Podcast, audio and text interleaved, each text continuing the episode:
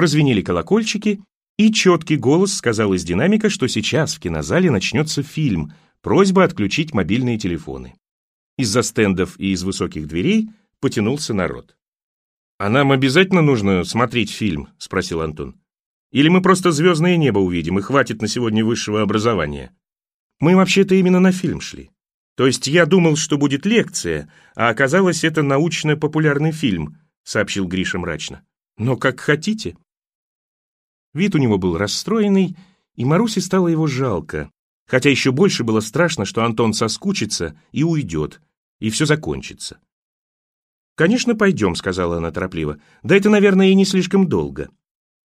Сверяясь с билетами, они пробрались на свои места, и тут Антон довольно громко спросил, продают ли здесь попкорн, и со всех сторон на них уставились зрители с осуждением. «Где ты его взяла?» — шепотом спросил Гриша, когда они уселись, Маруся посередине. «Пятикантроп какой-то». Она дернула плечом и покосилась на Антона, который весело возился в кресле, устраиваясь.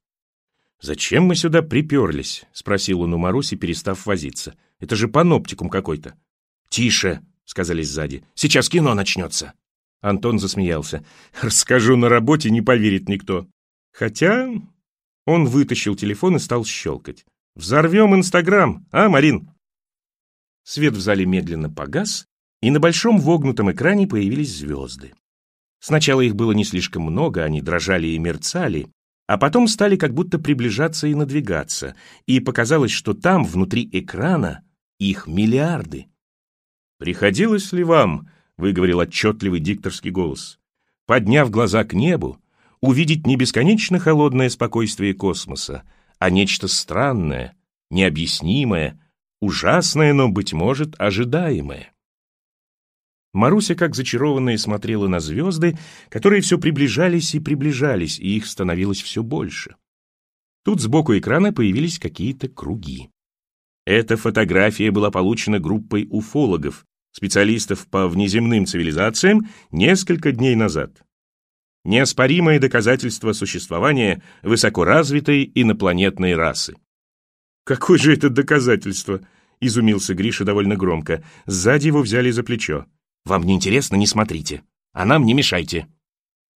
Гриша нетерпеливо кивнул и подался вперед, но досмотреть загадочный фильм им было не суждено. Круги на экране становились все отчетливей, и в них уже можно было рассмотреть какие-то объекты, когда вдруг откуда-то из середины зала раздался даже не крик, а вопль «Спасайтесь! Бегите!» Маруся уронила розовую сумочку, Антон проглотил жвачку и закашлялся, а Гриша обернулся и вскочил. Какой-то всклокоченный мужчина позади них голосил, указывая дрожащей рукой на экран. «Это не просто пришельцы!